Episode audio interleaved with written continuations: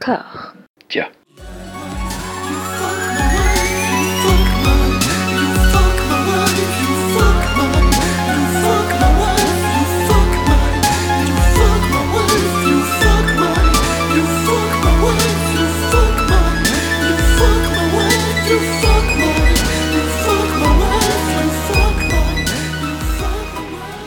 Bonjour et bienvenue à toutes et à tous dans le sixième épisode de Robert Anyways, le podcast qui autopsie l'intégralité de la carrière de Robert De Niro comme un assistant légiste en dernière semaine de stage non rémunéré tripatouillerait nonchalamment un cadavre encore atteint du virus Ebola dans un état d'ivresse un peu triste qu'il préserverait de l'angoisse des risques de contagion. Alors que nous nous attaquons gaillardement à la deuxième moitié des années 80 et que nous refusons poliment, mais fermement, d'admettre que la folie nous attend au bout de chemin, le doute Simis, doté d'apparat en trompe-l'œil pour mieux semer la discorde. Dans des conversations Messenger un peu trop tardives, dans une libération ASMR de la parole, dans le bourgeonnement tardif de chaque fleur, dans le sourire mal truqué de chaque enfant. Nonobstant, parce qu'il faut bien répartir les jalons de sa carrière au petit bonheur la chance, nous voilà disposés, cette quinzaine, à disséquer cinq collaborations de Robert, avec des auteurs aux fortunes plus que diverses, quatre seconds rôles où il se construit une présence tutélaire trapue, et un premier rôle qui est peut-être l'un des plus gros miscasts constatés depuis le début de ce podcast, nous aurons l'occasion d'y revenir et d'en débattre avec plus ou moins de sérénité. Mathieu, comment se porte ta résistance à la douleur? Pour l'instant, ça, ça se passe pas trop mal. On- Je me suis un peu remis en selle avec, avec Robert, euh, que j'ai appelé, décidé d'appeler Bobby à partir de maintenant d'ailleurs. Donc ça veut dire qu'on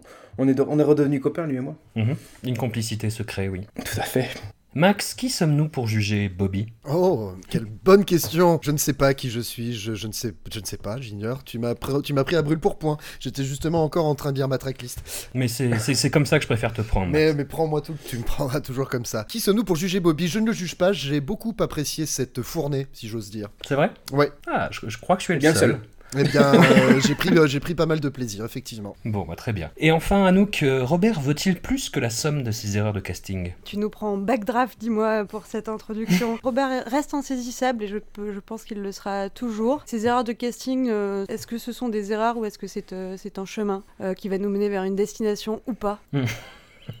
La réponse est non. Là, il y a beaucoup de, beaucoup de matière, c'est bien, j'aime bien. Rentrons dans le vif du sujet à grands coups de pied dans les gonades avec Brasil de Terry Gilliam, le plus faible taux d'apparition de Robert à l'écran depuis sa monumentale performance de Gypsy Cab Driver dans Jennifer on My Mind, que nous gardons tous à l'esprit bien évidemment. Le film maudit par excellence pour Terry Gilliam, puisqu'il a entériné comme jamais son statut de poissard ingérable qui a un peu de mal à discuter avec ses bailleurs de fonds pour euphémiser comme un gros bâtard, et maudit aussi dans le sens où la version longue du film, avec les séquences oniriques et la fin pessimiste, reste la référence indépassable de sa carrière, le film auquel tous ses autres films seront inévitablement comparés de façon négative, il va malheureusement sans dire. Alors de mon côté, j'avais pas vu le film depuis 9 ans, très exactement, en copie 35 mm dans un cinéma à Londres, qu'on a pété un petit peu, et j'ai eu très peur, vu le nombre de désillusions depuis le début de notre saga, mais j'ose me dresser face à vous, les censeurs, les nababs, les nantis, les ronds de cuir, avec toute la turgescence dont je dispose, j'adore ce film.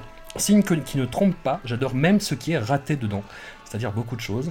Mais comme nous sommes là pour briser des anathèmes et que je t'entends faire craquer tes articulations, Anouk, piétine-moi donc sauvagement. Euh, Je me ronge les ongles plus que je craque mes articulations, mais effectivement, Elle flippe, Euh, elle flippe. Brésil, c'est euh, une énorme déception pour moi parce que pour une fois, depuis le début de cette aventure, j'avais le DVD. J'avais aussi le DVD de Mean Streets, mais je crois qu'il était toujours sous blister. Donc je l'avais déjà vu, je l'avais déjà beaucoup aimé dans l'adolescence. J'étais euh, donc ravie de le revoir parce que ça faisait quelques années que je ne l'avais pas vu. Même si je me souvenais d'être pas très sensible à l'esthétique de Terry Gilliam, que bon, j'estime qu'il il travaille un peu le, le moche, le laid, mais c'est pas gênant en soi, c'est inventif, mais voilà, moi je, je suis pas fan fan esthétiquement.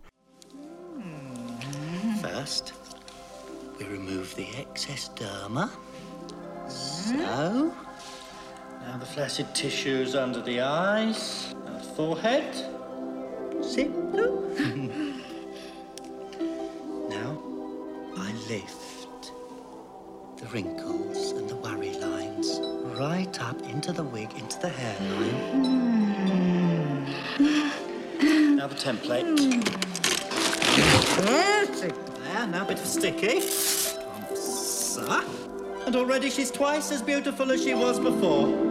Voila.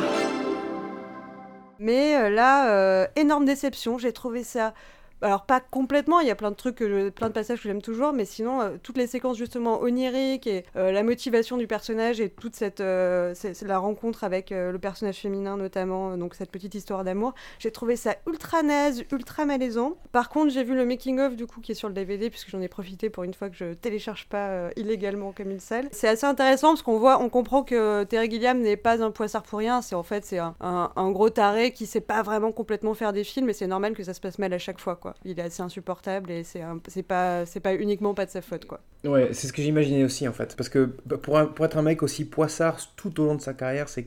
Enfin, les, les torts sont partagés, il y a une- à mon avis, parce que c'est pas possible sinon. Ah, c'est tout ce que j'avais à dire sur Brasil.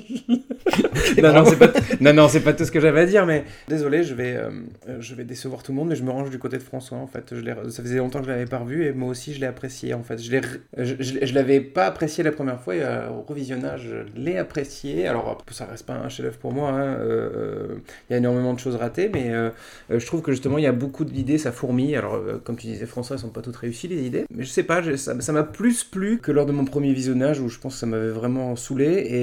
Et, je sais pas, par exemple le jeu sur les focales, je trouvais ça hyper intéressant en fait. Alors même si on l'a revu ensuite plein de fois, mais je sais, pas, j'aimerais savoir si c'est pas lui qui a commencé à faire ça.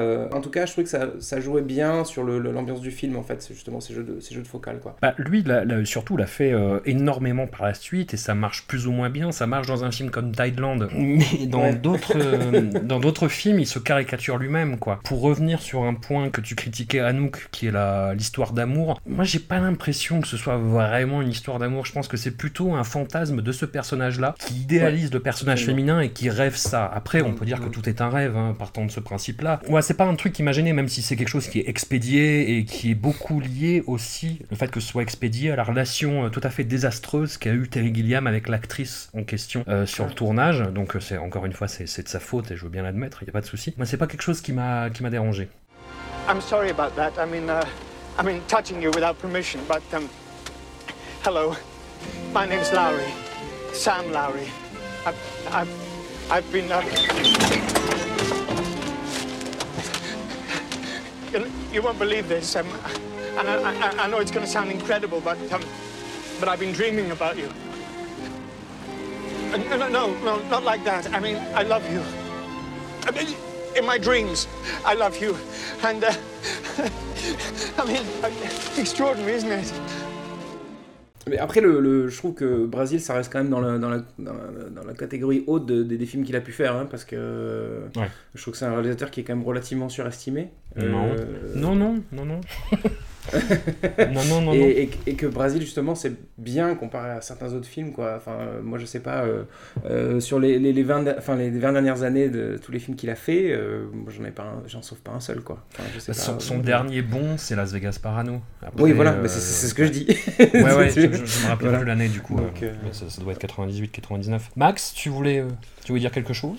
Euh, oui, oui, oui. Bah, euh, j'ai un rapport particulier euh, à Brasil, étant donné que ça fait à peu près, euh, peut-être, je sais pas, 10 ans, voire plus, que j'essaie de le regarder et que je m'endors systématiquement devant. Ah. J'ai jamais réussi à, à dépasser, je crois, la, la première scène, la scène du restaurant, je crois, euh, lorsque, Ouais, ouais. lorsque le héros dîne avec sa mère qui revient de, de la chirurgie esthétique. Bref, et bon, et hier, ça a pas loupé. Hein, je suis allé un petit peu plus loin, mais je me suis quand même endormi. Il, a, il, il a vraiment un effet soporifique, hein, non, mais c'est vraiment. Et, et je dis pas ça de manière euh, malicieuse en fait envers le film que je trouve euh, bien par ailleurs quoi. Effectivement, comme a dit Mathieu, ça fourmille d'idées, il y a plein de choses à regarder en permanence. C'est c'est catchy, mais ça m'endort quand même. C'est paradoxal, mais euh, voilà, c'est ainsi. He's got away from us, Jack. Afraid you're right, Mr. He's gone. Et donc du coup là effectivement je l'ai vu en entier, mis à part ce côté effectivement très euh, très barré, très loufoque. euh, J'essaie d'utiliser de, nouveaux adjectifs parce que je dis trop souvent sympa et cool. Là je me suis euh, un dictionnaire des synonymes. Et, euh, comment dire? Ouais je suis sorti de là voilà euh, malgré effectivement cette fin euh, très très pessimiste et euh, et plutôt euh, bienvenue. Néanmoins, je me suis pas dit, j'ai pas pris une claque, quoi. J'ai pas pris une claque. Et euh, après, j'ai pris du plaisir à regarder surtout effectivement l'univers, euh, on va dire visuel et créatif de, Terry- Gilliam. C'est ça qui est assez magique, quoi. C'est tout est en carton, on le sait, on le voit, mais, ça marche quand même. Et il y a même un côté, c'est un peu abstrait ce que je vais dire là, mais je regardais le, film en me disant que c'était très littéraire dans le sens où je me suis dit, tiens, c'est tellement imaginatif, tellement fou et barré que c'est limite un truc que j'aimerais lire pour m'en faire une vision personnelle. Je sais pas comment l'expliquer. Il y a Mm. un côté Ah, un peu, euh, ouais, euh, lyrique peut-être euh, que, j'ai trouvé assez euh, chouette en fait. Pour parler de Robert De Niro, qu'on voit assez peu, enfin voilà, je l'ai Ouais. trouvé, euh, je l'ai trouvé assez drôle. Effectivement, on le voit, on le voit pas beaucoup. Et euh, ce que j'ai trouvé marrant aussi, c'est que dans sa filmographie, donc très très très euh, fructueuse, ou euh, c'est peut-être pas le bon adjectif là, je me suis trompé de page sur mon dico, très euh, très pro- très euh, très prolixe, Très pardon, fasciste, non, non. Très- c'est la filmographie très fasciste, très euh, prolixe, je voulais dire. Euh, Oui. C'est un des seuls films de science-fiction, quoi. Euh, il, y a- il y a ça, il y a Oui. Frankenstein et il y a euh, Godson, quoi. C'est les seuls films à peu près où il y a de la science-fiction ou du fantastique. Donc. euh, Et Angela, Théo Ah oui, Eh, euh, oui. non, mais attends. Oui, oui, c'est vrai, c'est vrai. Autant pour moi, d'ailleurs, autant pour moi. You couldn't what? Couldn't stand the what? Paperwork. Couldn't stand the paperwork. Listen, this whole system of yours could be on fire, and I couldn't even turn on a kitchen tap without filling out a 27B stroke 6. Bloody paperwork. I suppose one has to expect a certain amount. Why? I came into this game for the action, the excitement. Go anywhere, travel light, get in, get out, wherever there's trouble, a man alone. Now they got the whole country sectioned off. You can't make a move without a form. Par ça, Brasil, voilà, effectivement, euh, hyper imaginatif, euh, visuellement très accrocheur, drôle aussi par moments, enfin, ne serait-ce que les, les scènes avec les plombiers, la Bob Hoskins et son acolyte, là, avec leur casquette qui ont Ouais. une visière de 50 cm de long. C'est débile, mais à chaque fois c'est très drôle. Enfin, il y a plein de choses. euh, voilà, ça fourmille, comme dit Mathieu. Je n'irai pas beaucoup plus loin, j'ai à peu près dit ce que je voulais. Et pour rester sur Robert, il y a le, le monteur qui est, dans le- qui est interviewé dans le making-of et qui dit Robert De Niro, on le voit pas tout de suite au tournage, mais euh, ça se voit quand on regarde les, euh, les rushs après. Il y a euh, ce qu'il appelle une film performance, ce qui est genre le genre de compliment qui veut pas dire grand-chose pour un acteur, mais apparemment, voilà, euh, le, le talent de Robert est clos euh, après coup quand on, quand on voit Mm. les rushs. Il allait en immersion chez les plombiers, tout ça. il, ir- il irradie, tu vois, c'est ça. En fait, dès il prend la lumière et dès qu'il apparaît sous photogramme, c'est paf, tu vois, tu prends une claque. en Non, fait. C'est c'est vrai qu'il est drôle là quand il fait ses petits moves de ninja avec son revolver en permanence là, qui, qui gigote comme ça. C'est c'est marrant de le voir Non, comme ouais, ça. Robert je, cool. Il est cool. Je, je repensais à, à ça aussi, par rapport à ce que disait François euh, relativement à la, à la bureaucratie, etc.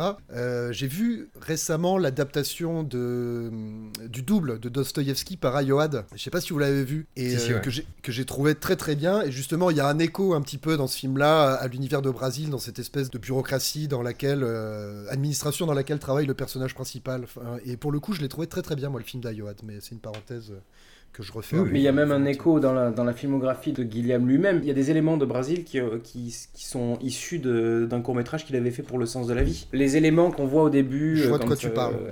Quand euh, euh, Jonathan Price il arrive au bureau, et euh, là, c'est, enfin, on, est, on est clairement dans le même, euh, même état d'esprit que, que, que ce court-métrage qui s'appelle, du coup, c'est le- je sais plus comment ça s'appelle, c'est la compagnie Crimson, je crois, ça s'appelle, je sais plus je- je- exactement. ouais, C'est une compagnie d'assurance Crimson. Là, c'est ça. Ouais. Ah oui, c'est une compagnie d'assurance, vous avez raison, tant pour moi. C'est pas, je crois que c'était à Wall Street et que c'était des traders. Parce qu'ils ont tous des visières en plastique, tu sais. euh, Ouais. Oui. et euh, les petits brassards, là, enfin, ouais, en- ils sont un peu en mode années 30, quoi. C'est un peu ça l'ambiance, genre jeudi noir ou un truc comme ça, non? Enfin, Ouais, c'est ça, Hmm. c'est ça. et, et Yann Holm, Yann Holm est excellent aussi. Ouais, on le voit Surtout- peu aussi, hein. c'est comme, comme Robert, quoi. c'est qu'il est bon, mais on le voit finalement peu. Euh, et il y a d'ailleurs, oui, une métaphore sur la. Sans vouloir spoiler, mais c'est un, un demi-spoil, on va dire. Alors, euh, spoil, revenez 5 secondes après pour pas spoiler. Euh, Robert finit euh, noyé, littéralement noyé sous, sous la paperasse. Pas si, Ouais. euh, vous l'avez. Voilà, ça m'a Mm. fait sourire.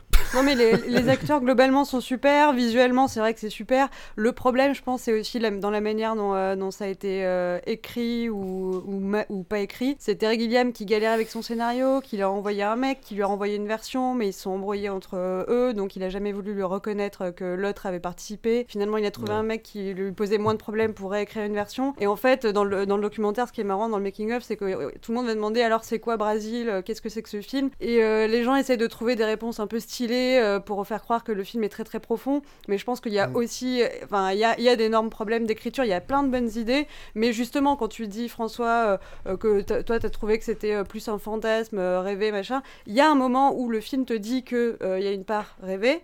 mais cette part-là commencerait à un moment qui serait qui coïnciderait pas avec le moment où ils partent euh, et où d'un coup elle change d'avis. Ça, le rêve commence après, donc il y a un moment où ce personnage féminin a changé d'avis sur le héros sans qu'on sache pourquoi. Enfin, alors qu'elle est hyper hostile, d'un coup euh, c'est sa petite amie et le rêve, en théorie, on dirait qu'il commence après. Donc il y a plein de trucs dans la construction qui font que même s'il y a plein de belles images, littérairement c'est euh, un problème ça.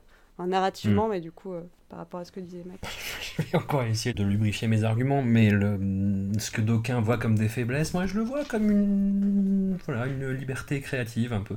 C'est c'est comme, euh, voilà, c'est le même problème que le- qu'on peut, que peuvent avoir les gens avec Lynch en disant mais c'est c'est n'importe quoi ton truc, ça veut rien dire. Il fait non, si, ça laisse libre l'interprétation, plein de C'est ce que je me suis dit Voilà. aussi. Ouais, c'est ce Ouais. que je me suis dit aussi. Je me suis dit qu'il était en roue libre et qu'il fallait pas chercher. Justement, essayer de se, se laisser porter. Et... Et que voilà, ça devait, ça, ça- ça devait se vivre comme ça. Mais, mais bon, après, je suis aussi d'accord avec Anouk. Des fois, c'est un peu, ça se casse un peu la gueule, quoi. What on earth's happened to you now? My complication had a little complication. But Dr. Chapman says I'll soon be up and bounding about like a young gazelle. C'est un peu le même genre d'ambiance que dans un autre film de lui que j'aime bien, qui est euh, le Baron Munchausen, quoi. Ouais, bah, j'ai jamais réussi à le mater en entier non plus. C'est vrai, ouais. Ouais, jamais. Ça t'endort à chaque fois aussi. Ouais, ouais, ouais, vraiment, vraiment, vraiment. vraiment. Non, non, mais je, je- ouais. J'allais dire je comprends. Non, je ne comprends pas. C'est ton, c'est ton droit. Non, non, il y a très peu de films de Guillaume qui sont très tenus scénaristiquement. Il y a Bandy Bandy et Las Vegas Parano, je crois. hein. Fisher Bah, King l'armée des douze singes. L'armée des douze singes, euh, aussi, est ouais. plutôt. Ouais. euh, Mais parce que l'armée des douze singes, c'est un, c'est une adaptation, donc euh, enfin, Oui. c'est- c'est- le, le film existe déjà, donc euh, il peut pas non plus. Enfin, remarque, tu me diras, il aurait pu faire une adaptation libre et partir dans tous les sens, mais. euh, Oui, mais ça retombe sur ses que- pattes, quoi. Il y a- c'est- T'as une Ouais. fin, Oui. euh, une fin Bah, mais oui, twist. euh, encore qui- plus. Oui. Ouais. Oui. Mais bon, enfin, euh, je pense que en plus, je pense que s'il avait décidé de faire n'importe quoi avec la jetée, il aurait fini, on aurait fini par lui pisser dessus, quoi. Enfin, c'est un peu ça aussi le truc. Mm. Il pouvait pas jouer non plus, euh, faire n'importe quoi avec le matériau d'origine, quoi. Voilà. Parce que si tu regardes vraiment ces, ces trucs à lui, euh, ces, ces films à lui qu'il a écrit, euh, enfin, ça part dans tous les sens et ça devient, des fois, ça devient n'importe quoi. Enfin, c'est-à-dire que même si j'ai beaucoup aimé euh, Brasil, euh, la dernière demi-heure, c'est quand même poussif, quoi. Enfin, ça part dans tous les sens. Tu te dis putain, Ouais. quand est-ce que ça va s'arrêter euh, euh, Enfin, où est-ce que ça va s'arrêter Tu sais pas. Enfin, voilà. C'est euh, Mm. heureusement que t'as le Heureusement que tu as la timeline euh, sur VLC pour te dire que tu sais que le film va s'arrêter, parce que sinon ça pourrait continuer pendant 5 heures, en fait. C'est Voilà. Mais c'est quand même un des, euh, un des seuls qui passe le, le- le test de Bechdel depuis le début de la carrière de, de Niro. Euh, grâce à pas grand chose, puisque c'est euh, juste, je pense, la mère et euh, sa pote qui parlent Ouais. chirurgie esthétique au restaurant, donc c'est quand même pas ouf. Mais euh, il se trouve qu'il y a quand même des meufs qui se parlent dans ce film, et ce qui n'a pas été le cas pendant très longtemps pour Robert. La mère de Jonathan Price, qui, qui est interprétée par Catherine Elmond, qui est la, qui est la, la- la grand-mère dans euh, Madame est servie. Voilà, c'est tout. Désolé, je voulais faire un peu de name dropping là pour le coup parce que c'était marrant. On va revenir à un univers très très masculin pour le coup, hein, où les femmes doivent avoir pas plus de 4 répliques chacune. Et encore. deuxième film au programme, deuxième confrontation de Robert De Niro avec le monde impitoyable de la prohibition, avec Les Incorruptibles de Brian De Palma, la quête éperdue de la brigade financière menée d'une main de fer dans un gant de velours par Elliot Ness pour faire tomber Al Capone, le balafré, le Scarface originel. Une Dream Team composée de Kevin Costner, Sean Connery avec un accent délicieux, Andy Garcia et un quatrième mec à lunettes, mais si, le qui se fait buter dans l'ascenseur là.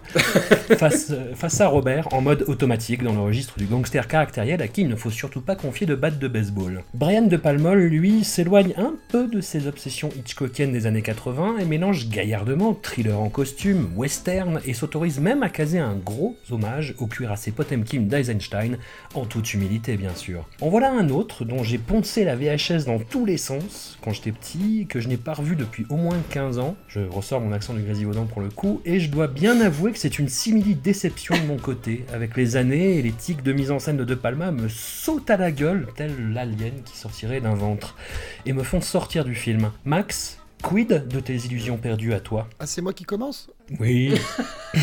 C'est marrant, moi je me faisais la réflexion que t'aimais bien, toi, l'adjectif gaillardement. C'est quelque chose que tu Oui, utilises, je le mets à chaque fois, je crois, ouais. Gaillardement. Hum, effectivement, alors moi je suis très très fan de, de, de Palma et Ouais. ça m'a fait bah, encore le même effet que toi, justement. J'ai trouvé que c'était très maniéré, qu'il y avait plein de choses qui, Mm. ouais, qui me sautaient à la gueule et que c'était même. Comment, comment expliquer? Il y avait un côté trop. euh, C'est très matu vu, c'est ça que tu veux dire? pas, pff, je sais pas, non, trop, euh, pas assez sérieux en fait, dans le trop, Ah, trop ironique. trop pris par-dessus la jambe en fait, et après trop carton-pâte aussi d'une certaine manière, dans, que ce soit dans, dans ses décors et dans, dans, dans le jeu, dans les rapports qu'entretiennent les personnages. Alors que c'est un film plein de paradoxes aussi, parce que dès le début, il y a cette scène ultra violente où il y a une gamine qui explose avec une valise dans la main, là, ça ouvre comme ça là-dessus, tu dis ok, bon, ça va être un peu chaud. Et finalement, après, ça tourne un peu à la gaudriole avec Sean Connery qui fait des blagues un petit peu avec tout le monde, et qui est un peu le, le flic paternaliste comme ça. On sort petit à petit un peu de ce côté vraiment noir de la prohibition. Ça m'a sorti du film. Putain, excusez-moi, je, je suis en train de reprendre mes, mes notes. Qu'est-ce que je dis? Des scènes un peu lourdes, euh, paternalistes? Ouais, un côté, bah, je, répète, je répète finalement les notes que j'avais euh, scène. Un côté un peu ridicule euh, euh, en termes de look.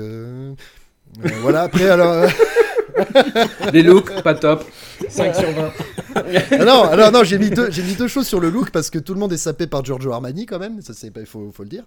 C'est Armani d'accord. qui est euh, au costume. Et non, non, je, je- je parlais de look aussi au, au niveau de De Niro. C'est rigolo parce que quand tu te projettes un peu, il ressemble un peu à ce qu'aurait pu donner euh, Don Corleone vieux s'il avait été joué euh, par De Niro dans Le Parrain. Je sais pas si vous me suivez. Si, si, c'est Mhm. vrai. Mhm. Ouais. Le côté Ouais, dégarni, ça, sur ouais. le, dégarni sur le dessus, un peu rond, euh, machin. Je me suis dit, c'est marrant, ça aurait pu être ça. Et après, effectivement, ouais, il, est, il fait. Là, pour le coup, il met bien la bouche à l'envers. hein, il fait le mec tendu. euh. Like a lot of things in life, we laugh because it's funny and we laugh because it's true. Some people say, reformers here say, put that man in jail. What does he think he is doing? Uh, what I hope I'm doing, and here's where your English paper's got a point, is I'm responding to the will of the people. Par contre, le truc qui est génialissime, et là on va en revenir à euh, Ennio euh, Morricone. euh, le, thème, le, le thème d'Al Capone est vraiment super cool. C'est Ouais. le seul thème qui a, de la- qui a une batterie, quoi, qui est euh, génialissime. J'adore vraiment ce thème, je pourrais l'écouter en boucle. Après, euh, pff, bon, Kevin Costner, euh, Kevin Costner, Andy Garcia du poil au dos. Je sais pas si tu vois, il a quand même énormément de poil au dos. Vous... Il a énormément de poils, c'est dingue. Enfin bref, c'est pas très important, mais, mais oui, oui, il, a, il, a une, il a une pilosité incroyable. Ah ouais. Ouais, ouais, Mais je crois que c'est une de mes scènes préférées, d'ailleurs, la fameuse scène où il rencontre Andy Garcia pour la première fois sur le stand de tir et qui fait un carton comme ça sur la cible et qu'il arrive avec sa petite tête de Rital, son pull un peu court et ses poils qui dépassent. Et, et dans le verbe et dans le geste, oui. Exact, exact, et qui se fait embrouiller par euh, Sean Connery. euh, Stone. George Stone. That's your name? What's your real name? That is my real name. Nah. What was it before you changed it? Giuseppe Petri. Jeez, I knew it.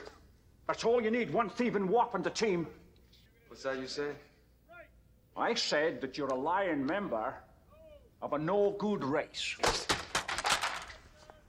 It's much better than you, you stinking Irish pig. Oh, I like him. Yeah, I like him too. You just joined the Treasury Department, son.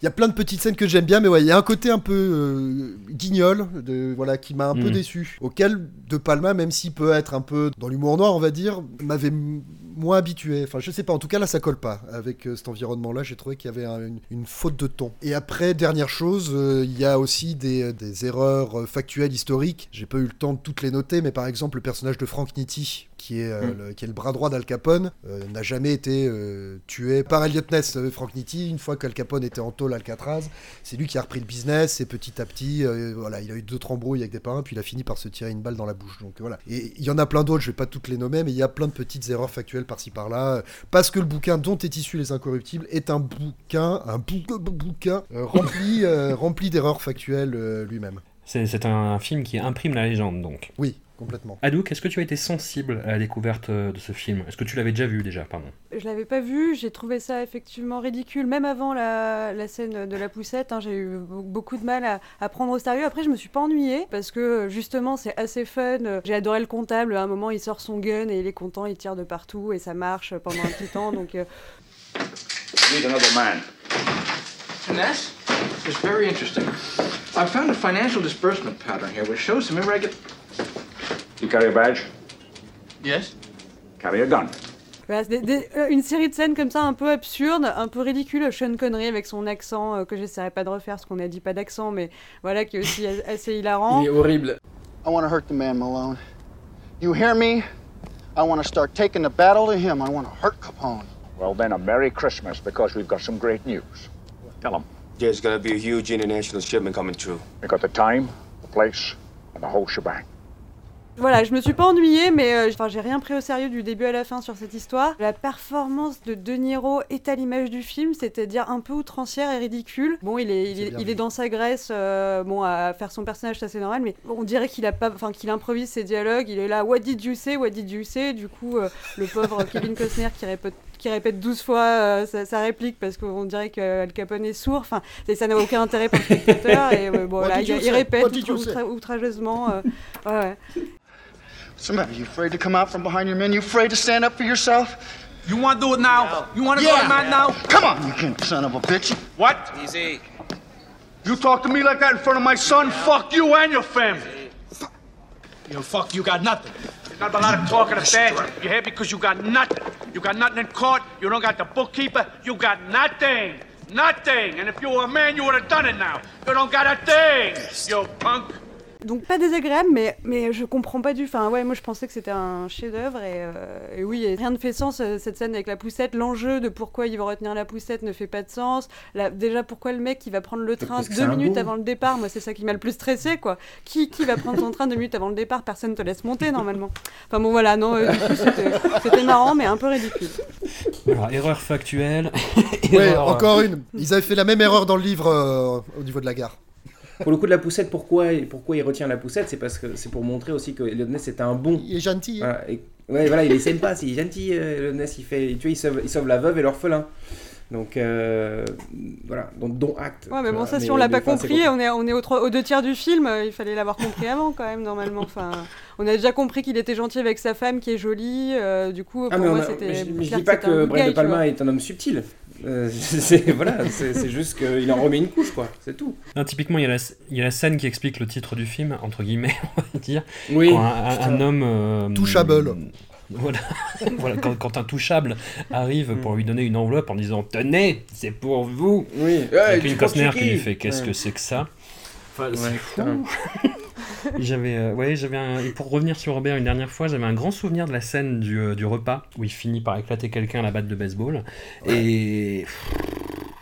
Ouais, où je me souvenais vraiment d'une scène mais majestueuse en disant oh là là, qu'est-ce qu'il est bon ce De Niro. Et, et, et là, euh, ouais, je sais pas, peut-être que ça commence à nous user et qu'on apprécie de moins en moins euh, des bons films et que ça tue toutes nos illusions de jeunesse. Je ne sais pas, mais j'en perds ma voix. Mais hum, ouais, là, c'est, c'est- ça n'a pas du tout euh, fait la même chose, quoi. Peut-être que ce film a vieilli, peut-être pas. Peut-être que c'est nous qui avons vieilli. Non, mais je pense qu'on l'a dé- on l'a trop vu, quoi. De Niro, euh, encore une fois, je, je me répète, me mettre la bouche à l'envers, là, pincer le nez, eh, défoncer quelqu'un, tu sais, euh, un grand coup de patte de baseball. Non, mais c'est- c'est bon, on a compris, quoi. On en, pff, on en a marre. euh, C'est pas qu'on se fait vieux, je crois qu'on devient sage. Non, mais je pense que c'est le. Non, mais c'est aussi que le, le- le- cette scène-là, on la connaît déjà. Donc Oui. on se dit, on l'attend, on sait qu'il va éclater un mec, on se rappelle plus qui parce que du coup, euh, on sait que c'est Niro qui éclate un mec, mais on sait plus lequel. Donc du coup, tu dis, eh, eh, eh, tu regardes le truc, tu dis, ah bah voilà, il a éclaté. Bon bah voilà, c'est fait. euh, voilà, Tu passes à autre chose. Je reviens sur ce que euh, disait Anouk, on a bien compris qu'il aimait sa femme, etc. Et Mathieu qui dit il sauve la veuve et l'orphelin. C'est vrai qu'il y a tout un truc, qui revient régulièrement le long du film sur le mariage. Il dit régulièrement ah ça a du bon le mariage, hein, c'est bien d'être marié. Il est hyper content d'être marié tout le long. Même Sean Connery lui dit à un moment ah ouais t'as raison, ça a vraiment du bon d'être marié et tout, mais tu comprends pas trop pour d'où ça sort cette espèce de plaidoyer comme ça. euh, je sais pas, c'est très curieux. Et en même temps, à la première occasion, il, il gère sa femme bien loin pour être tranquille, pour avoir les mains libres, pour euh, faire son taf. Ouais, mais attends, non, non, c'est de la protection, ça. C'est pas de, de- c'est pas de l'égoïsme, c'est de, c'est de l'altruisme, au contraire. Attends. Oui, parce qu'il se sent menacé, parce que quand il rentre chez lui et qu'il y a un mec qui lui dit Hé, alors, eh, sympa vos enfants Attends, wow, qu'est-ce qu'il fait lui? Attends, ma famille est en danger, je le sais. Je rentre avec mon sac de course et je vais les protéger. Voilà, c'est ça, en gros. enfin, c'est pour ça Oui, du coup, il va protéger il- sa il- fille avec son flingue à la main et il fait un, il, et il prend, il prend sa fille dans ses bras avec un flingue à la main. Mais parce que rien ne peut lui arriver, c'est Elliot Ness, il est incorruptible. C'est pour ça. Voilà, il est intouchable. Donc, même par les balles. Les balles, ne, pe- les balles ne peuvent pas le toucher, tout simplement. C'est beau ce que tu dis. Franchement. Je vous propose de rester dans le domaine du gangbang de nos souvenirs de jeunesse avec Backdraft de Ron Howard, un film, ouais, pardon, un film pompier dans tous les sens du terme, dans lequel nous sommes tous d'accord pour le fait. dire. Attendez, attendez. Un film dans lequel nous sommes tous d'accord pour le dire. Le feu est un personnage. La ville de Chicago est un personnage. Le camion de pompier et sa sirène sont des personnages. En fait, seuls les personnages n'en sont pas vraiment. La lance d'incendie est un personnage aussi. C'est vrai. L'échelle aussi. Et la cendre est un personnage. Tout est Ouais, un personnage. Ah là là, quel beau film. Howard s'essaye au thriller qui se croit romantique, avec une maladresse presque touchante. William Baldwin nous confirme qu'il est le pire acteur de sa fratrie. Jennifer Jason Leigh subit le pire rôle de sa carrière avec un professionnalisme remarquable. Et Robert Maugret dans un second rôle d'enquêteur spécialisé dans les sinistres au dos grand brûlé. Capable d'asséner sans rire qu'il faut penser comme le feu pour le comprendre.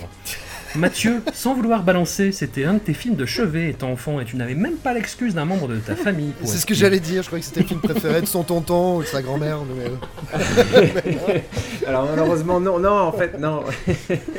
oui, je, je- je suis désolé. En fait, j'ai vachement remis en cause toute mon éducation en revoyant ce film. Je me disais putain, qu'est-ce qui s'est passé dans ma vie pour que j'aime autant ce film? Alors j'aimerais quand même euh, tempérer euh, tes ardeurs, euh, François. Euh, euh, William Baldwin n'est pas le plus mauvais des, des Baldwin. Je pense que c'est Daniel le plus mauvais. Non, il est très Euh, bon dans Vampire. Il est mais uniquement dans Vampire. Bah oui, mais ça fait déjà un film, contrairement à Oui. William. Et Bah, bah, William, William Baldwin, il était bien dans Guet-apens avec Cindy Crawford. Alors euh, tu te calmes. faux. non. Euh, Guet-apens avec Cindy Crawford, tu inventes des films dans Fair Game, non? Fair Game, mais, mais- mais c'est quoi Oui. le. Guet-apens, c'est Kim Basinger et Alec Baldwin. pas- Absolument. Ah merde, pardon. Ouais, bon, ça va, c'est un film euh, avec une. Il y a une bombasse, euh, c'est un film euh, où ça Non, va non, vite. non, euh, on voilà. pas d'accent Euh, dessus. Remake, euh, très bon, euh, très non pas très bon, n'importe quoi. non pardon. J'allais dire très bon remake de The Getaway, alors que c'est l'inverse que je voulais dire. Je veux dire Oui, The, Get- The Getaway c'était très bien, mais le, le- le- bon bref. euh, Euh, bref, euh, oui, alors bah, bah, Backdraft, euh, je sais pas quoi dire, hein, euh, c'est-à-dire que. euh, euh, Et bah, tu te démerdes. Oui, non, mais je sais bien. Bah, à, part, à part que, euh, à part qu'il y a plein d'acteurs euh, qui sont euh, sur le papier assez bons, mais qu'en fait euh, là ils jouent simplement avec leurs gros tuyaux et que en fait euh, t'as l'impression qu'il il ferait mieux d'éteindre les incendies avec leurs gros zizi parce que parce que c'est surtout ça avant tout. Hein, c'est quand même un gros Mm. concours de beat le film. C'est Pascal Brutal quoi le, le backdraft. C'est la c'est la virilité, tu vois, à, tout bout de champ. Cette scène euh, complètement absurde de, de, de monter des escaliers en fait avec la symbolique là. Ils montent des escaliers, t'es qui le premier Avec leurs gros tuyaux et tout. Enfin c'est c'est vraiment ça quoi, tu vois. Quel film de merde, putain. Mais ouais, vraiment, avec, avec Kurt Russell qui se coupe la jambe, tu vois, qui se coupe la jambe et qui, dit à son frère Continue de courir Putain, mais c'est bon, quoi.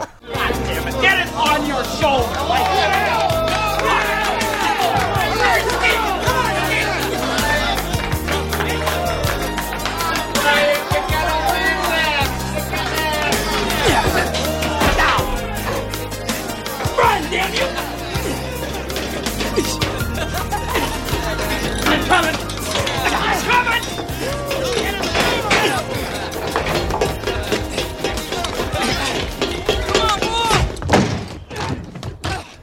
C'est qui qui avait remarqué le, le- le montage parallèle entre deux scènes je, je lui laisse l'honneur bah, d'expliquer. bon, euh. On était plusieurs à l'avoir fait. En fait, il y a- oui, il y, a la- il y a la fameuse. euh, Je, je crois ça, que tout le monde l'a une- remarqué, mais.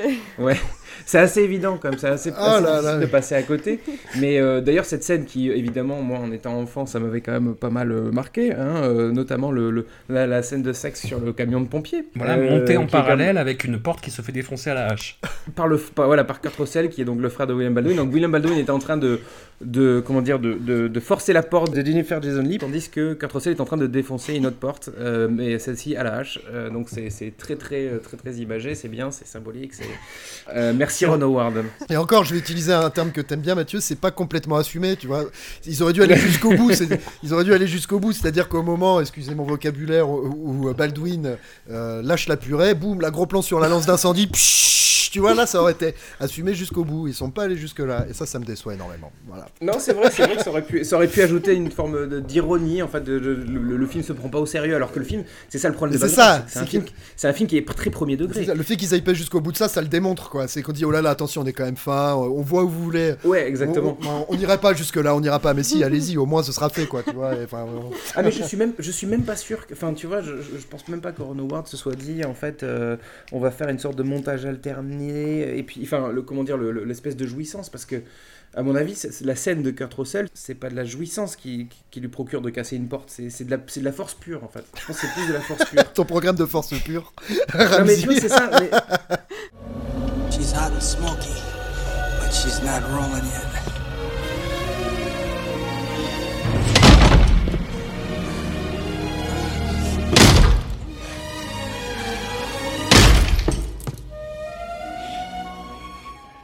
C'est c'est complètement dingue en fait quand tu penses. C'est- C'est vraiment ça. C'est de, c'est de la, c'est un, c'est un tuto. euh, On a Peter McCalloway, virilité quoi. sur le- C'est un tuto de virilité de deux heures, euh, Backdraft, et c'est infernal, quoi.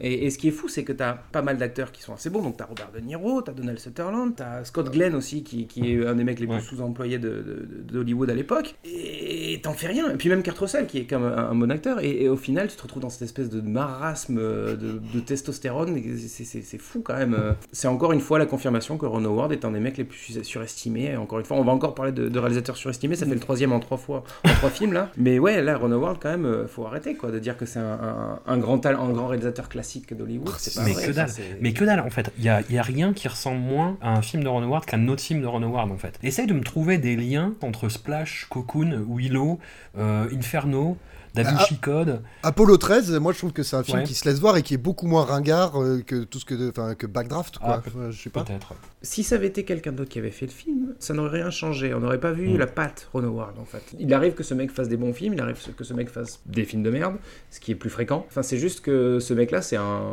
c'est un, pas un tâcheron, je vais pas l'appeler un tâcheron, mais c'est un mec qu'on emploie, c'est-à-dire ah, qui est libre euh, aujourd'hui, bah, on va prendre Ron Howard, ah, bah ouais, très bien, il va nous faire le taf, on sait qu'il le fait bien. C'est comme ça qu'il a sauvé euh, le film solo pour, pour Disney, Ouais. là, euh, qui est sorti l'année dernière. Euh, c'est qu'en fait, euh, il y avait eu- c'était un- une catastrophe totale. Ils ont dit, ah bah tiens, on va aller chercher Ron Howard, lui il fait les choses bien.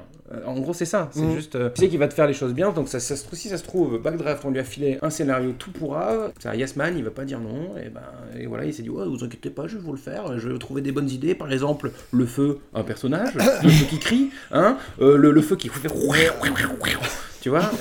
Mais en fait, Voilà, c'est- bon, euh, ce qui pêche dans le film, c'est qu'il y a- il y, a plein de codes du film d'action des années 80, sauf que je sais pas pourquoi c'est début 90 et, et ça rend pas bien. Enfin, par exemple, toute la scène de montage, tu vois, où les mecs s'entraînent justement avec de la musique, Ouais. du Genesis du pauvre, là, ça pourrait bien. Winnie de montage, ouais. Eh, ça, ça marchait bien dans un film des années 80. Et là, je sais pas, vu qu'il y a une espèce de plastique un peu dégueulasse, et euh, je sais pas, il, s'est- il est, il, est, euh, il est en retard en fait. Il est à la bourre, il est ringard. C'est vraiment ça le mot. Je crois que c'est vraiment un film ringard, quoi, à la ramasse. Non mais c'est un film, ouais c'est ça, c'est un film ringard, mais est-ce que c'est pas juste une série B, tu vois? Est-ce que c'est pas une série, c'est une série B qui est vendue comme, euh, comme un, un blockbuster? Bah pour moi j'ai mis Hein? c'est le film du dimanche soir sur TF1 quoi tu peux pas faire mieux que ça c'est à dire c'est euh, enfin Ah oui oui oui absolument. ouais. Je sais pas il y a De Niro qui est en espèce de Colombo des pompiers là en plus euh, dedans le- enfin, c'est vrai mais c'est un peu ça il a le... c'est ça No sign of accelerant. Well, if it's arson, somebody figured a new way to hide it. Je sais même pas quoi dire en fait. Il y a, il y a plein de choses. J'ai juste noté un truc qui m'a fait beaucoup rire à la fin c'est qu'il y a un carton. Il y a marqué. Ouais. à la Ouais. fin t'as juste une phrase. Aujourd'hui il y a 1 200 700 pompiers aux États-Unis voilà c'est tout t'es là ok et alors que- que Aujourd'hui, les pompiers existent. Ouais, voilà. qu'est-ce que je fais avec cette info? Enfin, voilà, je m'attendais à ce qu'il y ait une deuxième phrase qui s'affiche en dessous, mais non, que dalle. Bon, on, merci, plus, les, te- merci les pompiers. Et en plus, pendant deux, enfin, le- pendant deux heures, ça- on te romance la vie des pompiers. Je veux dire, les pompiers, c'est des Mm. mecs qui vont chercher des chats perchés dans des arbres, quoi.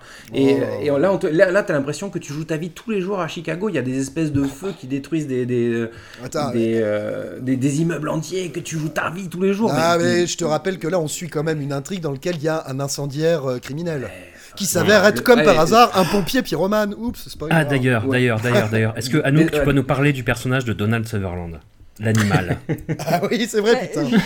C'est- c'est- je, je- je suis embêtée parce que du coup vous détestez tellement ce film que moi aussi évidemment je déteste parce que c'est très très mauvais que je me sens presque obligée de le défendre et il faut quand même dire que pour les pyromanes c'est quand même un très bon film parce qu'il y, a des- il y a des belles flammes je suis désolée là le feu est bien filmé on peut dire ça et Donald Sutherland alors que vous avez été vous, avez eu des doutes sur le, sur le personnage de Donald Sutherland moi je, tr- je le trouve à minima Ah génial. divertissant. Il est imprévisible dans sa manière de jouer ce, cette- donc cet euh, ancien pyromane, ancien par la force des choses puisqu'il est mis en prison. Que Robert De Niro va voir de temps en temps tel une pitié pour savoir euh, tiens Oui, euh, que fait le feu, que ferait quelqu'un qui aime bien le feu. Que fait donc le son, feu son rôle n'a aucun sens, mais euh, il le joue de manière euh, très fun quoi. Shadow. Shadow. Hi, Shadow. Hi, Ronald. How you doing? Staying comfortable? Didn't think you were going to make it. Oh, no, I wouldn't miss this for the world. Et surtout, en fait, la révélation, tu sais, tel Hannibal Lecter du feu, où il lui dit, euh, à ton avis, qui c'est qui connaît bien le feu? Oh, mon dieu, un pompier Mais putain, mais... Ouais, les c'est mecs se font chier à faire une enquête tout le long, et Qu'est-ce ben non, c'est en fait, nul. c'est ça. Est-ce que quelqu'un veut clouer le, le dernier clou sur le cercueil ou? Si on, on aura appris dans la, dans, la, dans la virilité que la virilité, c'est aussi ne pas porter son masque à oxygène. Parce Ah, c'est ce que je- masque à mais oxygène, c'est un truc de tafiote. J'ai- J'étais pile poil là-dessus sur mes notes, effectivement. ouais. Kurt Russell ne porte jamais son masque. Être un homme viril et donc être un homme toxique aussi, c'est ce qu'on avait dit, hein, n'est-ce pas? Ah, pas mal. Voilà, Et- c'est la virilité toxique, dans tous les sens du terme. Dès le début, parce que Kurt Russell joue aussi le père de Baldwin. Oui, Lors- ce qui est lorsqu'il très bizarre d'ailleurs. Ouais. Lorsqu'il est enfant avec une petite moustache, et alors la scène, lorsque le père meurt, mais c'est tellement over drama, tu sais, ralenti, musique triste, le feu, le père, le, le- le meilleur ami, qui sera plus tard, spoiler, le méchant, qui prend l'enfant dans Ouais. ses bras, enfin tout est over, over, euh, drama, ringard, dès le début, dès le début tu rentres dans le truc, et après, enfin de toute façon les pompiers, moi j'ai jamais pu blairer les pompiers de toute façon. ok. Surtout les, surtout, surtout les pompiers bénévoles euh, dans le sud-ouest. Voilà. pompiers de Paris, je les aime bien, ça va. Respect. Bonjour à vous. Et il paraît d'ailleurs que, je ne sais pas si vous le savez, qu'il y a à peu près 2300 pompiers de Paris, à Paris. Par contre, ils ont des belles tenues, les pompiers aux États-Unis, j'aime bien leur style. Non, c'est vrai. Comparé à Non, nous. C'est vrai, c'est vrai, c'est vrai. Enfin, pas depuis qu'on a les nouveaux casques, cela dit, parce que euh, ils sont pas dégueux là, les nouveaux casques des pompiers. Voilà. Je, pas en Je te trouve vachement bien, vachement au fait des pompiers euh, français quand même. euh. Enfin, je dis nouveau Ouais. casque euh, parce que c'était il y a 4 ans, il y a eu un incendie dans le parking en face de chez moi et les pompiers sont arrivés. Et certains avaient les, les nouveaux casques, d'autres non. voilà. Allez, à bientôt. Est-ce que c'était comme dans le film, c'est-à-dire ah, je l'entends qui s'approche, je, je- ah, je le reconnais, il va surgir par là. C'était exactement Ah, ça. ouais. Est-ce que le feu était un personnage en face de Ah chez toi il a toqué à ma porte, il est venu petit déjeuner, euh, puis il, est il est reparti foutre le feu au parking après. C'était superbe. Voilà. Euh, par contre, euh, au cas où vous ayez un doute, il semble, il semble qu'il y ait des professionnels du feu qui aient mis en doute la- le réalisme du film, notamment de, Oh, de merde présenter le film comme Sans un être vivant, euh, de- doté de pensée, et une- une- mais qui est même souvent féminisé, hein, comme un petit animal euh, un peu fourbe euh, qui se planque, qui revient, et voilà, ça, il paraît que c'est pas hyper réaliste. Did it look at you? Did the fire look at you? It did. On enchaîne en mode YOLO absolu avec Blessure secrète de Michael Keaton Jones, un réalisateur écossais révélé par trois films vaguement sympathiques qui doivent avoir horriblement vieilli, euh, Scandal, Memphis Belle et Doc Hollywood, et qui, à compter de ce film, allait connaître une longue descente aux enfers artistiques jusqu'à l'hilarant Basic Instinct 2 en 2006. Voilà. Je vous le conseille, c'est très très très drôle euh, Basic Instinct 2. En 2018, il a signé un petit film de genre slash mise en abîme pasolinienne, Asher, dans laquelle euh, Ron, Ron Perlman joue un tueur à gages sur le retour, cuistot pas dégueu et fan de bon vin français, qui accepte un dernier contrat tout en essayant de séduire Famke Janssen. Je l'ai vu, et je ne le conseille même pas aux illuminés qui s'intéresseraient à la carrière de Michael Keaton Jones. Pour revenir au sujet que je fuis hein, depuis tout à l'heure, Blessure secrète oppose un Leonardo DiCaprio au sommet de sa tête à claquitude juvénile et un Robert en beau-père euh, relou, plus crétinous green que jamais, dans le cadre plutôt bucolique de l'Amérique de la fin des années 50. Max, je te sens en embuscade sur ce film. Est-ce que c'est ton côté boy scout qui ressurgit? Euh, non, non, non, pas du tout. Je... Mon père voulait Ah, me l'envoyer, mais j'ai refusé. Je- euh, voilà. Moi, j'ai beaucoup, beaucoup, beaucoup aimé ce film. Je, trouve que c'est un excellent film. Adjectif, excellent. Euh, Est-ce que tu dirais que c'est un film gaillard C'est un film gaillardement apprécié par mes soins. Et euh, non, non, alors bah, par où commencer? Donc, bah, déjà l'atmosphère des années 50 que j'aime beaucoup. Je trouve que le film est très élégant, euh, je sais pas, très, très bien posé. euh, j'aime beaucoup le personnage d'Hélène Barkin, donc qui joue la mère Mm. de, de Leonardo DiCaprio. Euh, pour le coup, euh, là, je sais pas si on va passer le fameux test du Becherel, c'est ça, euh, Anouk ou le... Le test de Bechdel. Le texte du Bechdel est passé, c'est bon. Le test de Oh. Bechdel. Euh, Hélène Barkin, euh, pour ceux qui ne s'en rappellent pas, alors moi je, je la connais pour deux films pas très connus justement, mais que j'aime beaucoup. Euh, L'un qui a plutôt mal vieilli, qui s'appelle Dans la peau d'une blonde. C'est une sorte d'Angel Art, dans lequel un homme est transformé en femme. C'est un petit peu le délire et euh, a pour mission de euh, de, de- bon, on va- je, je, je zappe, hein, je vais pas vous décrire ce film-là. Et un autre qui s'appelle Belle à mourir, où elle joue une espèce de white trash, euh, dont la fille fait un concours de Miss. C'est un espèce de, un documentaire sur, sur les concours de Miss dans l'Amérique profonde, qui est très très cool. Bref, Hélène Barkin en femme forte, là, dans, dans Blessure secrète, je la trouve euh, excellente. I um, heard Mr. Kennedy on the news again tonight. I don't know, you know, it seems to me that every once in a while, somebody comes along who doesn't seem like He's such a liar. Kennedy, the senator from Rome. Gives me hope. Oh, I know what he gives you, and it sure as hell isn't hope. Here, Uh, you're here, right champ. there. He is very attractive. Yeah, Does have those pearly white teeth. I don't think that's it. Come on, boy. Come on. Elle est dans une fuite en avant perpétuelle jusqu'à ce qu'elle tombe sur un Robert De Niro que moi je trouve ben, Cretinous Green peut-être un peu, mais euh, relativement impeccable et je serais presque à deux doigts de dire que c'est la performance que je préfère depuis le début de nos aventures. Allez, ok. Putain, ouais, le mec, est- ok, ok, ok. Donc là, on commence les statements. Ok. Et, ouais, ouais, non, mais parce que euh, j'ai noté plein, plein de choses, mais comment dire Alors, certes, il joue le rôle d'un d'un salopard, mais qui n'est jamais un salopard ultime, c'est-à-dire qu'il flirte toujours avec la, à la frontière de, de, de- de la saloperie ultime, ce qui fait que le personnage est en demi-teinte, et on a toujours une espèce d'empathie comme ça ténue pour lui, même si, même si c'est un connard, on, on- je sais pas, ouais, on- ben, je peux pas mieux dire que ça, quoi. J'ai toujours un peu moi d'empathie pour ce personnage, vous serez peut-être pas tous Non, moi, j'ai moi. aucune empathie pour lui. C'est un- c'est une merde ultime, justement. C'est que le mec, c'est pas un méchant. C'est pas un méchant. C'est une merde. À un moment, Hélène Barkin, elle le dit. Elle, elle dit, euh, tu peux pas. En gros, elle, lui- elle lui dit, tu peux pas supporter que, que des gens puissent savoir ce que tu n'as jamais eu, en fait. Oui. Et c'est exactement ça. Et le mec, il fait caprice sur caprice. Il tape pas des crises. Quand il tape Leonardo DiCaprio, il, il, il le tape pas pour lui donner une leçon. Il le tape parce qu'il fait un caprice. Et en fait, à longueur de, de, de film, il continue à faire des caprices jusqu'au jusqu'au climax où justement il, il fait un caprice d'enfant. Il tape sur la table parce Oui. que les œufs, les œufs brouillés sont pas bons. Ah, Il tape vrai. sur la table avec son crétinisme green et il est en train de faire. Et après, elle se barre de la maison et il dit Et moi Et moi Et moi C'est vraiment un enfant qui a besoin d'attention. I'm leaving you, Dwight. No, you're not. No, no. No, what about me? I'm leaving, Dwight. What about I'm me? leaving you, Dwight. Why do you want me to stay? You don't even like me. No, you're not leaving. You're not leaving. Come on, keep away from us. You two have always sided in against me. I always thought you were better than me. I tried. I did the best I could. What about me? Mais c'est aussi pour ça que j'ai de l'empathie pour lui, c'est-à-dire qu'il me fait pitié, c'est-à-dire que c'est pas, il est jamais à, à tabasser Leonardo DiCaprio frontalement, il le bat pas d'ailleurs quand tu regardes bien le film. À un seul moment d'ailleurs. Oh, euh, ah bah voilà, non, je suis dé- quand même. non, Quand il non, je- l'étrangle. non, Quand il l'étrangle. À la fin, mais ça, non mais moi, je sais pas, ça c'est une bagarre, c'est une bagarre de, de, de beau-père et de fils qui dégénère, mais il- il- c'est-à-dire il arrive pas tous les soirs dans sa chambre pour lui coller une rouste, il l'humilie très légèrement, il le maltraite. D'ailleurs la fameuse scène qui prouve qu'il ne le bat pas, c'est quand il demande à Leonardo DiCaprio, il lui apprend à boxer, il lui dit vas-y mets-moi une patate, mets une patate. Euh, Leonardo DiCaprio le met KO, il se relève, il fait rien, alors qu'il pourrait lui coller une branlée si tu veux, pour se venger.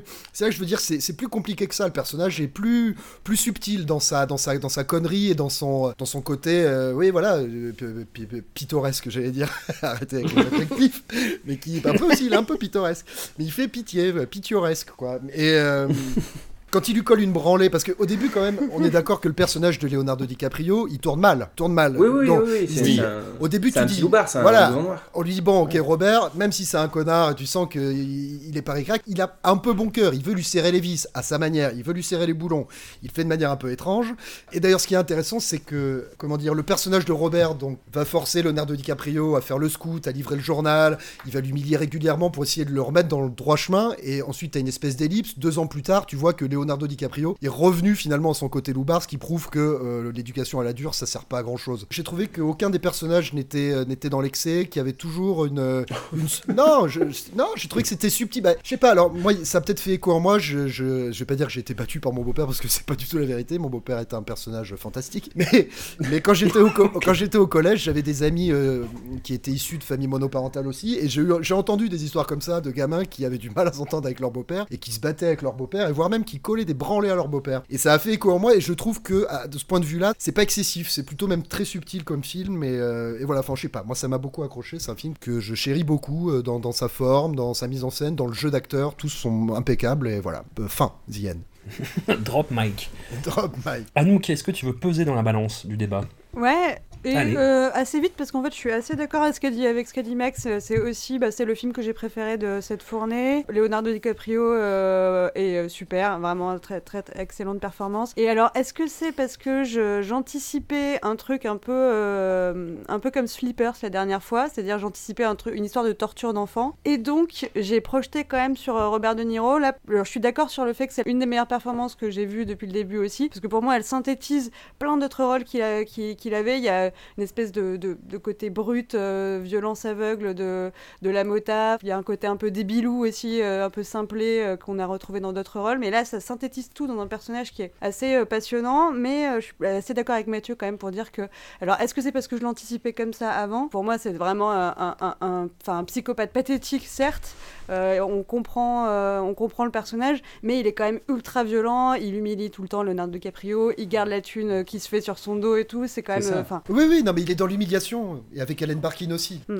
Avec Ellen, la, Oui. la- la nuit Oui. de noces, c'est quand même d'une violence. euh, bon, non, mais c'est une Ouais. ordure, le mec. Mais ce que je veux dire, c'est que, je sais pas, moi, je trouve qu'il y a toujours une, euh, une frontière qui n'est pas dépassée, quoi. On est sur un, un connard comme il pourrait y en avoir, euh, malheureusement, beaucoup trop, quoi. Et sans qu'il la- la tombe justement frontière- dans, dans le La psychopathe. frontière n'est pas dépassée parce que c'est c'est un mec qui est pas courageux. Mais oui, mais ça bien sûr. que la frontière n'est pas dépassée. Mais euh, oui.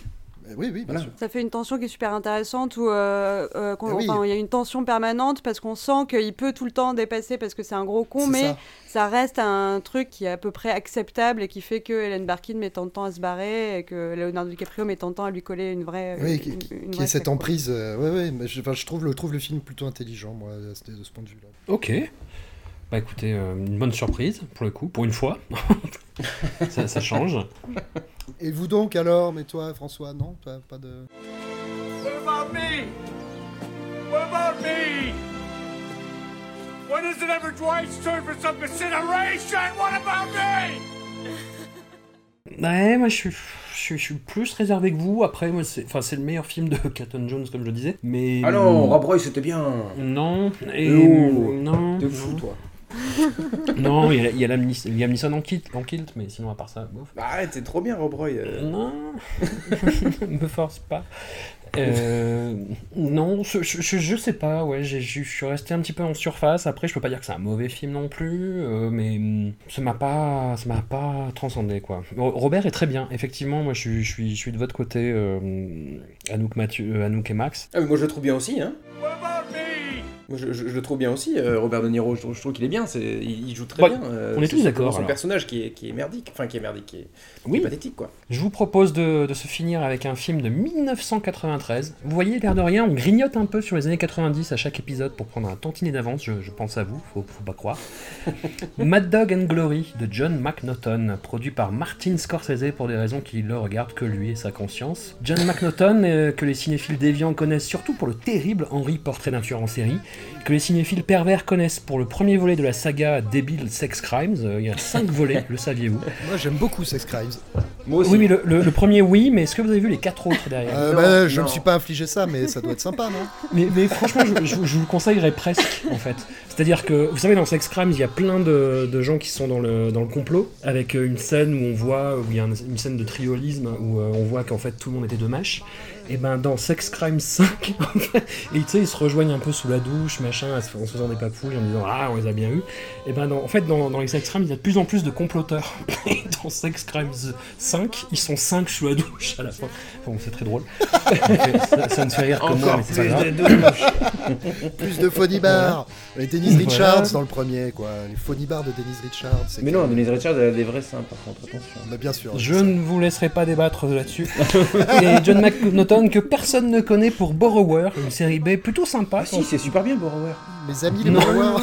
Le Non, petit non, monde des Borrower, borrowers. c'est- Non, non, c'est un alien voleur de tête, euh, Borrower. Ah, Oui, tout à fait. Je confonds avec le petit C'est- monde. c'est super comme borrowers. film. Pardon. Ouais. Voilà. Et pour revenir au film, là aussi, je, je repousse le moment d'en parler. Nous sommes face à une sorte de version gériatrique de True Romance, où euh, Robert et Uma Thurman tombent amoureux alors qu'ils n'auraient pas dû. Et en fait, il y a Bill Murray qui est un espèce de gangster qui, à qui appartient à Uma Thurman. Et là encore, en fait, en voyant le film, je me suis dit, tiens, normalement, Robert aurait dû jouer le gangster et Bill Murray euh, le rôle du, du flic un peu loser. Et est-ce que Robert n'aurait pas fait sa méthode habituelle, c'est-à-dire, Hmm, on me propose un rôle et je vais prendre l'autre finalement pour faire chier tout le monde j'ai vérifié, et c'est exactement ce qui s'est passé, figurez-vous. et, ça do- et ça donne, euh, et ça donne ce film, euh, même pas en demi-teinte, mais en, en dixième de teinte, qui trottine vers, euh, vers sa résolution qui est attendue, vers des, des rebondissements qui n'en sont pas. Il y a juste Bill Murray, je pense, qui tire un petit peu son épingle du jeu. Je crois que ma fille de frapper à la porte pour gueuler. Mais voilà, je, sais pas qui a envie de parler de, de ce truc euh, qui, qui était un événement à l'époque. Moi, je me rappelle, je lisais Première euh, et Studio, qui étaient les journaux de cinéma euh, qui, qui pesaient en 1992 en France. Putain, je suis vieux. Et, et c'était l'événement, c'était l'événement du mois pour eux, quoi. C'était un film qui était important, qui était vachement sympa, et je me demande bien pourquoi rétrospectivement. Oui, parce que c'est, faut resituer le film. Robert De Niro est une star à l'époque, Bill Murray aussi, et Uma Thurman est en train de percer parce qu'elle était dans. Dans Munchausen Ouais, voilà. Enfin, donc elle commençait à arriver en fait. Elle, elle, euh, Et donc du coup, bah, c'est un gros casting au final. Mais bon, le film euh, en, en soi, c'est quand même. euh, Enfin, moi je trouve que c'est assez raté. C'est, Ah oui. mou du genou quoi. Enfin, ça, on, se Oh là. on se fait- on se fait méga chier. Il n'y a pas de rythme. Enfin, l'histoire euh, est finalement très peu intéressante. Euh, enfin, je trouve en tout cas. Mais euh, et puis bon, euh, en plus moi j'ai un problème avec Bill Murray. Donc, mais bon. C'est pas le cas de tout le monde ici visiblement, voilà, mais c'est juste que Bill Murray fait Bill Murray quoi, et moi ça me fait chier de voir Bill Murray faire Bill Murray. T'es tout seul sur cette colline, Mathieu. Je sais, je sais, voilà, mais je. Je, le répète quand même, c'est important de le dire, euh, Non, parce qu'il y a des gens, il y a des gens aussi qui écouteront ça et qui comprendront, euh, et qui- qui sont pas seuls comme moi. euh. I wash my hands on both of you. It'll make my therapist very happy. The expediter of your dreams, pal. Et je, propose euh, un, un- un vote à main levée, en fait. Euh, je pense que à- en attendant Dirty Papi et les scènes de sexe entre Robert et Aubrey Plaza, c'est les scènes de sexe les plus cringe qu'on ait eues ouais, depuis ouais. le début. Aïe. Je sais pas si Ouais. vous êtes d'accord. Ah si si si si. En plus Ah, il, il fait scène- des petits, des petits mouvements là comme ça. Il fait des, il, lui- Ah il, oui. il lui sautille dessus là comme ça. On dirait Microcosmos, c'est horrible.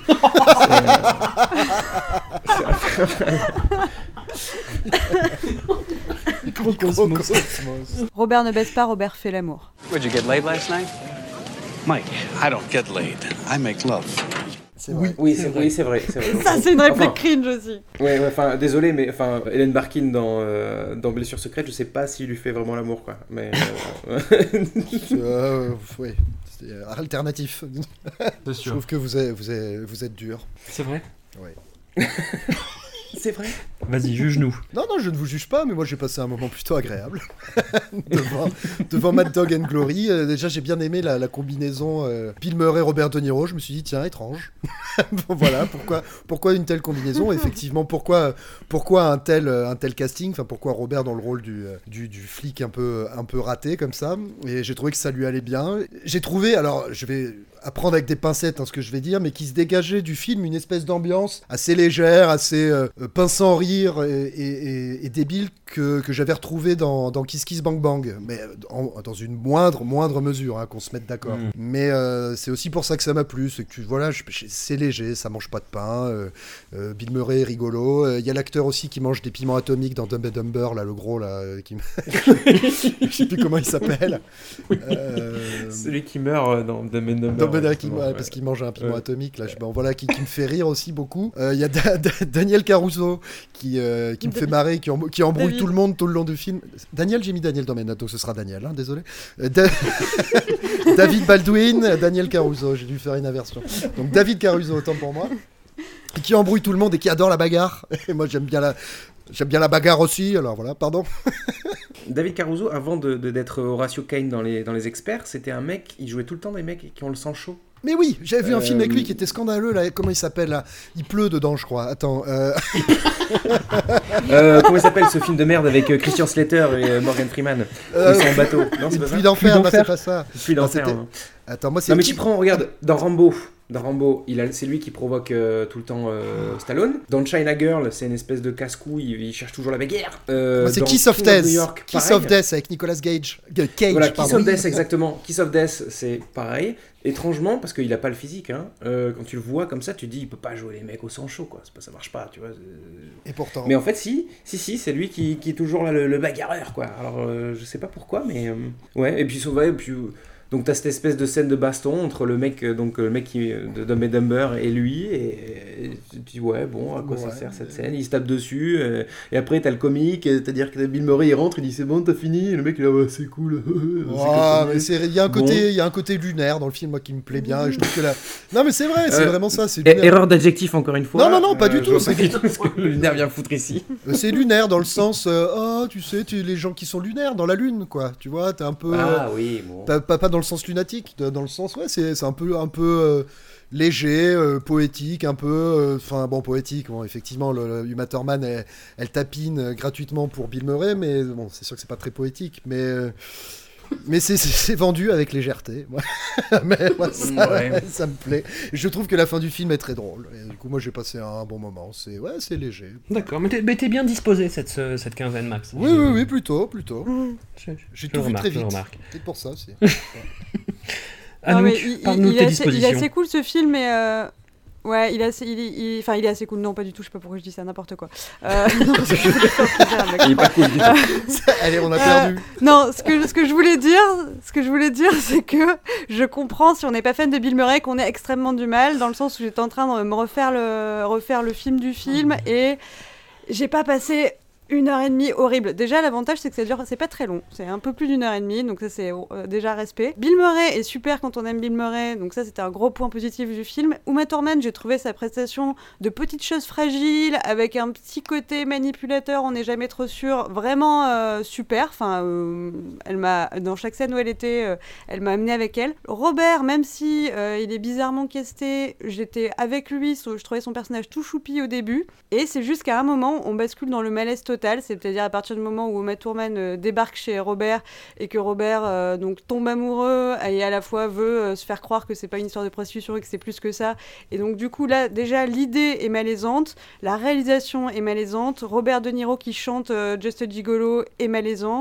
Euh, rien ne va à partir de ce moment-là. Mais sinon, c'est vrai qu'il y a deux, trois petites choses quand on aime bien Bill Murray notamment, euh, qui font qu'on on on n'a pas trop envie de mourir pendant une heure et demie. Mais c'est pas très bon et j'étais un peu déçue. Moi, je m'attendais à un, un film vraiment chouette et euh, j'étais assez déçue. Mais oui, David Caruso m'a bien fait marrer en, en pendant un peu viril euh, et euh, ouais, en, en pendant euh, négatif, hein, inversé de, de Robert De Niro. Je l'ai trouvé assez cool. Ok.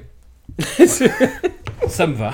Euh, ok, bon, très bien. Ça Non, mais moi, j'ai j'ai pas grand chose de plus à dire sur ce film. Enfin, je, je trouve qu'il est. ou- ou- Pardon, non, désolé. C'est Jeanne Moreau. Non, euh, non, je trouve qu'il est oublié. Vraiment, alors désolé, hein, mais je trouve qu'il est oubliable, quoi. Enfin. Ah bah oui, mais- Pour le coup, on, a- on, en a, on en a vu quelques-uns des films oubliables. Et, ça- et là, pour le coup, ça faisait longtemps qu'on n'en avait pas vu. Hmm. Et celui-ci, pour, le, pour moi, c'est vraiment euh, bon, ouais, ok. euh, Ouais, c'est ce que. on passe à autre ouais. chose, quoi. Non, mais c'est vrai, t'as raison, c'est aussi ce que j'entends par euh, léger, quoi. C'est léger dans, dans tous les sens, quoi. et, et- et- et je- et je dis, quand je dis ça, c'est pas, je dis pas que c'est un mauvais film. Enfin, c'est-à-dire que par exemple, il y a des films qu'on a vus qui sont mauvais, euh, et on s'en rappelle parce qu'ils sont nuls. Et- et- mais le truc, c'est que Mad Dog, Mad Dog and Glory est pas nul, et Mad Dog and Glory n'est pas génial, Ma- Ma- Mad Dog and Glory est juste moyen, quoi. Enfin, c'est Mm. juste, euh, c'est au milieu. J'ai rien à sauver là-dedans, en fait. Bref, bon, peu, importe. voilà. Désolé, j'étale mon, euh, mon, euh, ma déception, je, voilà, je, mon spleen. Euh, J'en attendais beaucoup, parce que moi j'aime bien John McNaughton, bon, qui a un peu niqué sa carrière, certes, mais Je me suis endormi trois fois devant son dernier film, La The Harvest, et j'ai Oh, jamais dépassé la première demi-heure. nul. Ah, voilà. Putain, en plus, il y, a, Ouais, y Michael Shannon et tout, et ça devait être bien, hein, mais bon, bah Michael oui, Shannon, oui, la moitié de sa carrière, est c'est de la merde. cool, euh, mais euh, aucun intérêt. Ouais, non, non, c'était vraiment nul. Pour, euh, pour finir cet épisode sur une note euh, un petit peu conclusive, concluatoire, est-ce que. que- où, où en est Robert? Euh, Il en est où là? Qu'est-ce qui se passe? Moi, je pense que Robert, il a du mal à, à trouver des rôles intéressants après la décennie, enfin les décennies 70-80. Ouais. Ça devient un peu compliqué pour lui de, de trouver d'autres choses. D'ailleurs, euh, euh, euh, je pense que justement le, le fait de, de faire Mad Dog and Glory, c'est de pour aussi euh, dire regardez, on peut, je peux faire autre chose. Je joue pas Mm. tout le temps euh, les, les malfrats ou les anti-héros, etc. Et ouais, je, je pense que les années 90, c'est un peu le tournant et c'est le tournant de, de ben, il est encore une star, mais euh, il bascule et il va devenir euh, bah, pas has-been, mais, mais presque quoi. Parce que qu'est-ce qu'on a par là Qu'est-ce qu'on a ensuite? Pour moi, le, le, pour moi, le, le- le- le moment où en fait on sait qu'il est has-been, c'est quand, ben, c'est quand Tarantino va le chercher quoi, en 97, pour Jackie Ouais. Brown. Et là, là, on sait que, que c'est fini. Aïe, aïe, aïe, aïe, Euh, parce que de quoi aïe, aïe, aïe, aïe? Non, tu balances, tu balances. non, mais c'est vrai. C'est vrai, c'est vrai. Je, je trouve, je trouve que. ben, en fait, c'est- un signe. C'est que si Tarantino vient te chercher, c'est qu'en fait, il y a un truc qui a cloché dans ta carrière. Sinon, il serait jamais venu te chercher. Il, il vient jamais chercher les premiers. Enfin, en tout cas, à l'époque, il faisait pas ça. Le fait d'aller chercher euh, Don Hiro, qui doit avoir à peu près 50 ans à ce moment-là, tu dis, oh putain, ça y est, c'est fini, quoi. Le mec est, rien- le mec est fini. Anouk, où en es-tu, toi, de, de ta relation à Robert, de ton être à Robert? Moi, je considère qu'on est dans l'aléatoire maintenant. hein. Il fait des choix qui sont pas forcément très intelligents euh, par rapport à des personnages qui lui correspondent pas tout à fait, dans une époque qui change et qui lui correspond sans doute plus. Du coup, maintenant, je me laisse bercer euh, sans attendre euh, quoi que ce soit. Et voilà. Et je pense que c'est le meilleur moyen de ne pas être déçu. Très bien. C'est- C'est une philosophie de vie, comme une autre à laquelle nous allons nous tenir, je pense. Max, où en es-tu, toi? Ouais, euh, ouais, on- je suis plutôt à, encore- Euh, plutôt plutôt à l'aise. Euh, Tu vas d'enlever un vêtement encore, j'entends Ah ouais, non, mais je suis, c'est, c'est difficile hein, de dire ce qu'on a sur le cœur. Mais euh, là, je, je crois qu'on va arriver dans la, on va se faire tous les tous les Scorsese, c'est ça là? Euh, Enfin, encore. Alors, pas, pas tout de suite, pas ou deux épisodes avant. Quand est-ce qu'on fait Hit? Hit, euh, c'est pas tout de suite. Alors attendez, je vais reprendre le conducteur. Pour répondre à ta question, où j'en suis, euh, je sais que justement, il va nous rester quelques classiques de Scorsese euh, à regarder et peut-être euh, deux trois trucs sympathiques et qu'après on arrive dans, dans la fange, quoi. Donc, euh, Hmm. euh, C'est un peu ça. Et je me rends compte, euh, quand je regarde dans le rétroviseur, assez bizarrement, qu'il n'y a pas énormément de, de choses à, à- à se rappeler, quoi. Vraiment marqué euh, d'une croix. Euh, et je me dis. bah, C'était la, réflexion que je me faisais aussi. En fait, je me disais, euh, enfin, en fait, c'est bien d'avoir fait ce podcast. Ça me permet de relativiser sur la carrière de De Niro parce que je me disais, putain, c'est un mec génial, il a fait que des chefs-d'œuvre. Et en fait, tu regardes sa carrière et finalement, il y a une poignée de chefs-d'œuvre, ça c'est vrai. Si tu te penches vraiment sur la filmographie, qui sont noyés dans, dans des, plein de films moyens, Ouais. quoi. Oui, Ouais. puis il n'y a pas vraiment de. de... Est-ce qu'on dit caractère acteur C'est comme ça qu'on dit, non C'est ça Si, si, ouais. Oui, car- oui, oui, oui, oui, Il ça. n'y a pas énormément de rôles euh, qui, extrêmement disparates, euh, je veux dire, et euh, extrêmement marquants, en fait, qui font qu'on se dise, ah voilà. Enfin, après, voilà, on, on en débattait la dernière fois, on disait, euh, Bill Murray, il sait jouer qu'un seul rôle, il fait que ça. euh, et du coup, c'est pas, c'est pas un grand acteur. Je dis, effectivement. euh, on peut être un grand acteur en faisant qu'un seul rôle toute sa vie. La question, c'est de savoir si on aime le rôle que le seul rôle que fait le mec toute sa vie. Ouais. Mais euh, et un grand acteur n'est pas nécessairement celui qui va changer de, de personnage et faire des trucs complètement différents à chaque fois, genre Leonardo, Leonardo DiCaprio ou je ne sais quoi. Et lui, il a très peu de, de, voilà de variations, de variétés de personnages dans sa filmographie.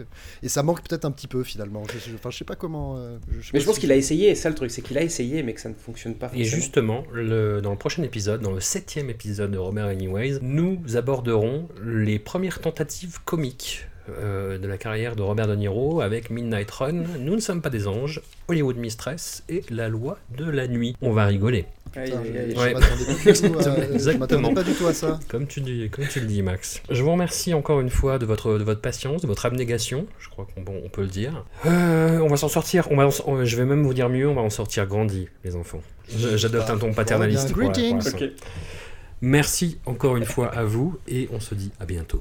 À bientôt. À bientôt. Greetings. Bientôt.